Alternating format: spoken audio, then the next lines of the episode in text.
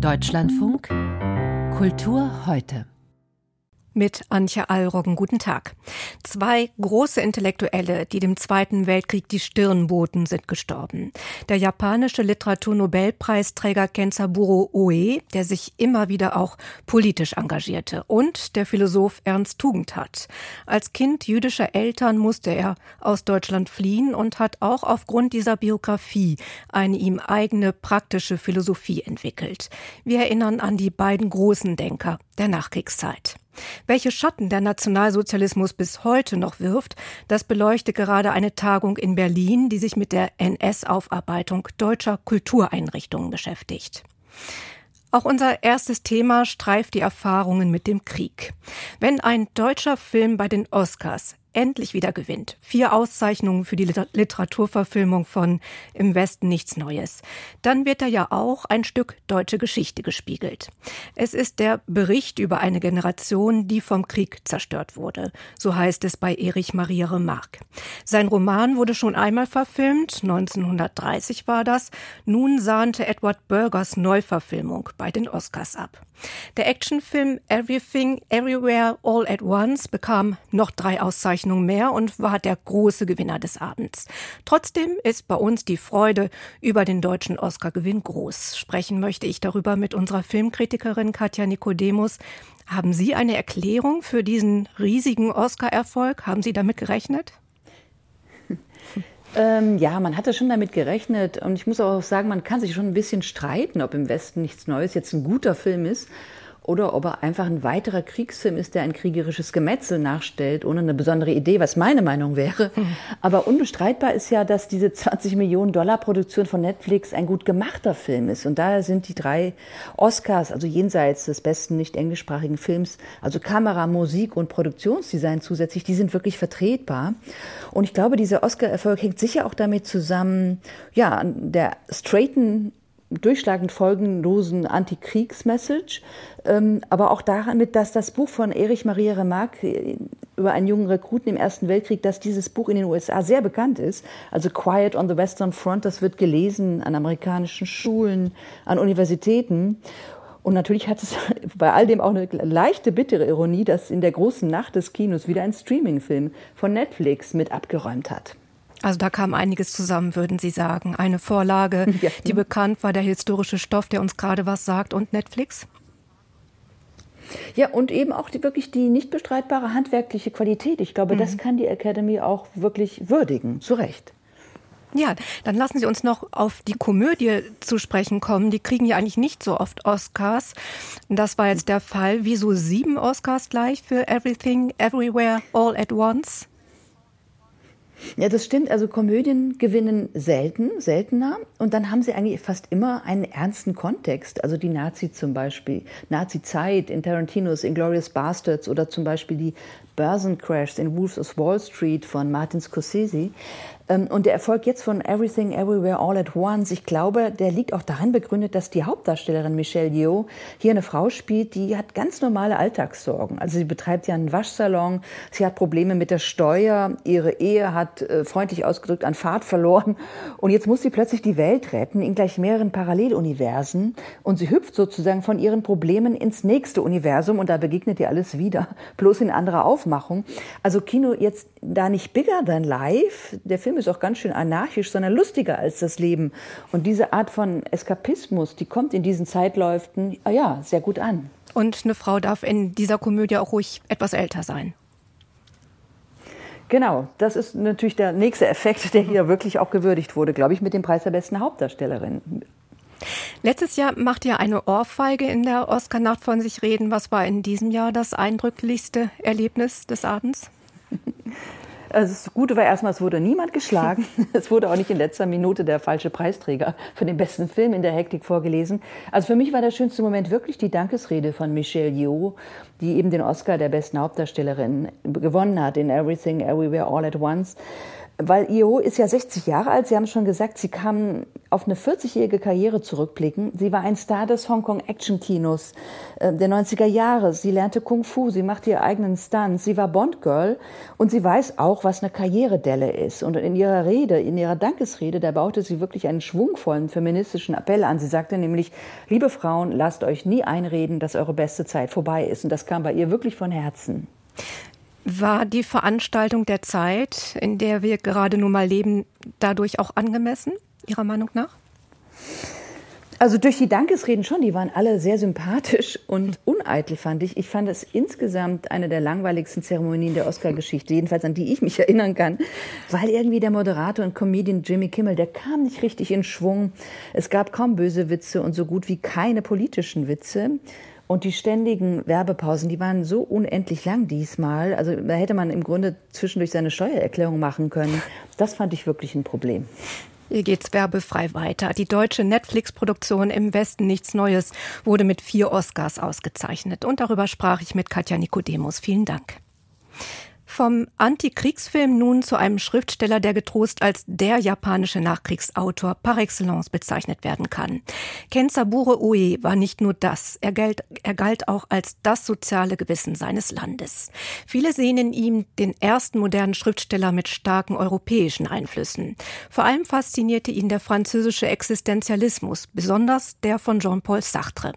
Ein engagierter Schriftsteller, das zeigt sich nicht nur in seinen Texten, sondern auch in seinen Tun. Denn Oe engagierte sich immer wieder auch gesellschaftspolitisch und bezog Stellung. Er schrieb immer wieder über seine eigene Geschichte, über das Verhältnis zwischen Vater und Sohn etwa, über seine Heimat und bekam 1994 den Literaturnobelpreis. Wie erst jetzt bekannt wurde, starb er bereits Anfang des Monats im Alter von 88 Jahren. Über Leben und Werk gesprochen habe ich vor der Sendung mit meiner Kollegin Cornelia Zetsche. Sie ist Oe gleich zweimal zu Interviews begegnet. Frage an Sie war deshalb, wie haben Sie Kizaburo Oe bei beiden Malen erlebt? Kenzaburo Oe war ein kleiner, fragiler Herr mit einer runden Brille, einem hohen Haarschopf, sehr leise, sehr melancholisch wie seine tiefgründigen Romane über existenzielle Erfahrungen, über Schuld, über Gewalt, Bedrohung, Angst, Krieg, Tod, düstere Themen. Aber ein sehr produktiver Autor von Romanen und Erzählungen, die mir wie aus Schmerz, aus, aus Scham geschrieben schienen, bedingt durch die Kriegserlebnisse als Kind. Ein Autor, der geschult war am französischen Existenzialismus und der zugleich versuchte, östliches Denken, japanische Schriftzeichen mit westlicher Lektüre zu verbinden. Also er zitierte immer wieder Dante, Thomas Mann, Rimbaud, Mark Twain in seinen Werken. Lektüre, die er zum Teil schon als Kind gelesen hatte, in der Abgeschiedenheit, in der Isolation der Insel Shikoku, wo er 1935 in eine adelige Samurai-Familie geboren wurde. Er hatte sechs Geschwister. Also er lebte als Kind in tiefster Provinz zu Kriegszeiten. Er war zehn, als der Krieg endete. Und mir schien er fast wie eine Art Parsifal, der so als Kind, als Jugendlicher aus der Isolation des Waldes mit der realen Welt konfrontiert wurde. So hat er es mir mal im Gespräch gesagt. あなたのおっしゃる通りなんです。私は dass ich damals mit 14 oder 15 Jahren das Hauptwerk Dantes las, verdanke ich meiner Mutter. Das war ziemlich ungewöhnlich. Andererseits können Sie sich vorstellen, damals unter amerikanischer Besatzung in einem abgelegenen Dorf auf einer Insel gab es kein Kino oder irgendeine andere Unterhaltung. Und als ich Dantes Vorstellungen von der Hölle las, gingen meine Assoziationen so weit, dass ich ich die Wälder meiner Umgebung fast als dantische Wälder verstanden habe. Die göttliche Komödie beginnt ja mit dieser Darstellung. Ich bin mitten im Leben, habe mich im Wald verlaufen, sehe mich umgeben von Problemen und Versuchungen und weiß nicht, wie ich da herausfinden soll. Das meine ich mit dantischem Wald. 身に染みて理解させる場所として私は「ダンテの森」って言葉を使いました。In seinen Romanen wimmelt es ja vor autobiografischen Anspielungen. Also oft schreibt er nur ein Haar breit an seiner eigenen Biografie entlang, meint man. Was sind denn die Themen, die ihn dabei beschäftigt haben? Also der Wald, von dem wir gerade hörten, taucht immer wieder als Topografie, als Metapher auf. Literatur ist für ihn Zeitzeugenschaft. Kensaburo Ue verband, wie Sie sagen, persönliche Erfahrung, aber doch mit Weltsicht. Ich würde sagen, er benutzte seine Autobiografie als Material, als Steinbruch vielleicht. Vor allem auch die vielen Erfahrungen mit dem Tod. Sein Vater soll sich ertränkt haben. Sein Schwager nahm sich das Leben, das nachzulesen im Roman Tagame. Dann kam Hiroshima und der Krieg dazu. Und so beschrieb er dann den Tod in allen Spielarten als Schicksal in Form einer Krebserkrankung, als Entscheidung, nämlich der Selbstmord, als menschengemachte Katastrophe, die Atombombe. Er nannte das selbst das Projekt Tod. Wir haben schon gesagt, Oe war ein großer Kenner und Übersetzer Sartres. Er selbst war ja auch ein durch und durch engagierter Autor. War er ein ebenso bedeutender politischer Mahner? Das war er auf alle Fälle und zwar auch als Autor, auch als Literat, denn er glaubte an die Kraft der Literatur, er glaubte an Literatur als Widerstand. Er erhielt 1994 den Nobelpreis, weil er mit poetischer Kraft eine imaginäre Welt erschuf, in der sich Leben und Mythos zu beunruhigenden Bildern verdichtete. Und ja, er war ein politischer Mahner, er war Pazifist, Sozialkritiker, politisch engagiert, hat immer wieder politische Gruppen organisiert. Er kritisierte Japans Wiederbewaffnung, die Nationalismen im Land, das Gottkaisertum, Korruption und war immer wieder ein Mahner gegen Atomkraft. Das alles bis ins hohe Alter. Also wenn er als Gewissen Japans bezeichnet wird, ist das nicht zu wenig gesagt. Der japanische Schriftsteller Kensaburo Ue ist im Alter von 88 Jahren gestorben. Cornelia Zetsche erinnerte an ihn. Viele Intellektuelle aus der Nachkriegszeit nahmen wie Kensabure Ue gesellschaftspolitisch Stellung. Auch der Philosoph Ernst Tugendhat war in seiner wissenschaftlichen Arbeit von seiner eigenen Biografie geprägt. Als Kind jüdischer Eltern floh er nach dem Krieg aus Deutschland. Erst 1949 kehrte er zum Studium zurück, um dort bei Martin Heidegger studieren zu können. Freiburg, Tübingen, Heidelberg, Max-Planck-Institut Starnberg, Freie Universität Berlin. Das waren seine wichtigsten Stationen, bis er 1992 wieder nach Südamerika ging, um in Santiago de Chile zu lehren. Seinen Lebensabend verbrachte er zunächst in Tübingen, dann in Freiburg. Dort ist er im Alter von 393 Jahren nun gestorben. Tugendhat galt als einer der wichtigsten deutschsprachigen Philosophen der Gegenwart. Gesprochen habe ich über ihn heute Nachmittag mit Stefan Gosepart, Professor für praktische Philosophie an der FU Berlin. Was war das damals Neue und Prägende an Tugendhats philosophischen Ansatz? Das glaube ich, Besondere an Tugendhat war die Kombination aus seinem individuellen, intellektuellen Werdegang gepaart mit seiner intellektuellen Redlichkeit. Und der intellektuelle Werdegang ist in gewisser Weise, dass ein Jude, der mit seiner Familie fliehen musste nach Südamerika, in den 40er Jahren noch, kurz nach dem Krieg, wieder zurückkommt, um bei einem der großen europäischen Philosophen Heidegger zu studieren, der aber total umstritten ist, weil er nämlich mit dem Nationalsozialismus schwer verwoben war und gerade mühsam sozusagen entnazifiziert wurde. Und da studiert der junge Ernst Tugendhat und lässt sich auf die europäische Philosophie ein und macht dann, und dann kommt die zweite wichtige Komponente bei Tugendhat, diese enorme intellektuelle Redlichkeit, sozusagen ein Erweckungserlebnis in den 60er Jahren durch, dass er nämlich diese neue amerikanische englische Philosophie kennenlernt, die eigentlich von den emigrierten Juden über England nach Amerika getragen worden ist und bringt die jetzt wieder sozusagen zurück nach Deutschland und kombiniert die mit diesem alten europäischen metaphysischen äh, Projekt. Und diese Kombination, gepaart mit dieser intellektuellen Redlichkeit dieses Mannes, der das jetzt wirklich genau wissen und verstehen will, das hat so Eindruck auf eine ganze Studentengeneration gemacht. Und damit nehme ich mal an, machte er sich dann ja auch ein Stück weit von der Philosophie Martin Heideggers und dessen Geschichte äh, frei. War das dieser sprachanalytische Ansatz, von dem es jetzt heißt, dass der wirklich eine Art Wende eingeläutet hätte, weg von der ontologischen Philosophie hin eben zur Sprachphilosophie?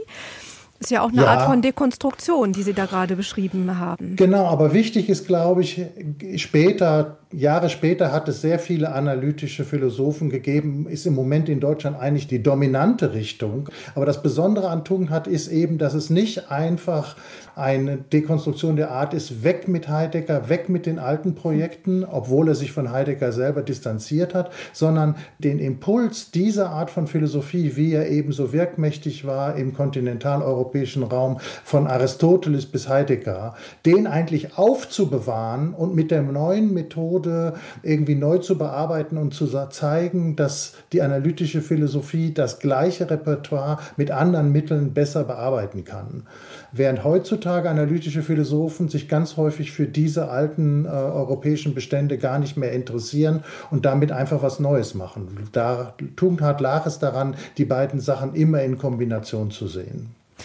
Ja, vielleicht diese Fähigkeit, einen harmonischen Ansatz zu suchen, der zeigt sich ja vielleicht auch dann später, als er sich der praktischen Philosophie zuwandt und sich Gedanken machte zu Egalität und Moral das sicherlich ja auch als Zeichen seiner eigenen Biografie. Sie haben es erwähnt. Er hat ja sehr viel Ungleichheit auch erfahren. Seine Familie musste fliehen. Welche Spuren hat das in der praktischen Philosophie Tugendtats hinterlassen? Also es ging ihm schon darum, Sachen zusammenzubringen, aber nicht unbedingt in einer harmonischen Weise. Er hat eben die Konflikte, die sich dabei doch zeigten, auch ausgehalten. Das meine ich eben auch mit intellektueller Redlichkeit. Er hat Konflikte nicht zugekittet, sondern immer versucht zu zeigen, worum es geht. Und in der praktischen Philosophie war es jetzt vor allem das Problem, dass wenn man, wie er das auch getan hat, mit einem im Wesentlichen auf den Philosophen David Hume zurückgehenden Ansatz, sehr egozentristisch anfängt, dass ich das versucht, sich in der sozialen Welt zurechtzufinden und sein eigenes Wollen erstmal zentral nimmt, wie dieses Ich es dann schafft, sich mit anderen auf eine Weise zusammenzutun, so dass es eben eine egalitäre Moral der gleichen Achtung gibt, so dass wir die anderen als Gleiche anerkennen und auf diese Rücksicht nehmen und dann, das hat er dann im Weiteren auch weiterentwickelt, eben eine gleiche Verteilung von Gütern dafür notwendig machen lassen. Aber das ist eine Herausforderung, an der er immer wieder laboriert strukturiert hat, wie man eben vom Ich zum Wir kommt. Und das ging nicht ohne auch intellektuelle Konflikte und Retraktationen. Der Philosoph Ernst Tugendhat ist im Alter von 93 Jahren gestorben. Darüber habe ich mit Stefan Gosepart gesprochen. So wenig wie eine einzelne Person so richtig fertig werden kann mit der Aufarbeitung der eigenen Geschichte, so ähnlich geht es auch Kultureinrichtungen. Auch knapp acht Jahrzehnte nach Kriegsende scheint die Aufarbeitung nicht wirklich beendet zu sein. Deshalb hat die Beauftragte für Kultur und Medien 2021 eine Studie in Auftrag gegeben. Erste Ergebnisse wurden daraus heute auf einer Tagung vorgestellt. Darüber gesprochen habe ich mit Jutta Braun, Historikerin am Leibniz Zentrum für Zeit Historische Forschung in Potsdam. Das ZZF hat die Studie gemeinsam mit der Humboldt-Universität Berlin geleitet. Und ich habe sie gefragt, was das Besondere an einer Tagung ist, die Kultureinrichtungen auf NS-Kontinuitäten untersucht. Das Besondere an dieser Tagung ist jetzt, dass man sich zuvor die Frage, welche Kontinuitäten gab es nach 1945 zur NS-Zeit, eher anhand von Ministerien gestellt hat. Es gibt eine sehr elaborierte Behördenforschung, die NS-Kontinuitäten für verschiedene Ministerien, Auswärtiges Amt, Innenministerium und so weiter erforscht hat. Der Kulturbereich blieb immer ein bisschen außen vor, auch deswegen, weil man so ein bisschen vielleicht auch der Illusion erlegen ist, die Kultur ist doch eigentlich etwas Politikfernes. Und das war sie eben überhaupt nicht. Ganz im Gegenteil hat gerade der Nationalsozialismus ja den Mythos der deutschen Hochkultur genutzt, um damit den Angriffskrieg und Rassismus zu rechtfertigen. Also die Kultur war durchaus im Zentrum des Politischen. Und äh, dem ist man aber im Rahmen der Aufarbeitung nach 45 nicht konsequent genug nachgegangen. Mhm. Und wo werden in diesem Bereich, den Sie ansprechen, Kunst und Kultur, heute noch diese Kontinuitäten sichtbar oder sind viele von denen ja. bis heute noch verdeckt? Also das Schöne an dem neuen Forschungsfeld, was wir hier aufmachen, ist, dass wir uns ganz unterschiedliche Sparten angucken. Die Initiative war ja ausgegangen von der Bundesbeauftragten für Kultur und Medien, die gesagt hat, wir wollen jetzt mal vor der eigenen Haustür kehren und uns die BKM geförderten Einrichtungen anschauen. Und das ist deswegen sehr schön, weil das sehr unterschiedliche Einrichtungen sind. Das heißt, indem wir jetzt diese BKM-Einrichtungen aufarbeiten, schlagen wir stellvertretende Schneisen in die Forschungslandschaft. Lassen Sie uns da doch vielleicht eine Schneise mal weiter verfolgen. Ja. Ähm, welche Behörden ja. gucken Sie sich genau an?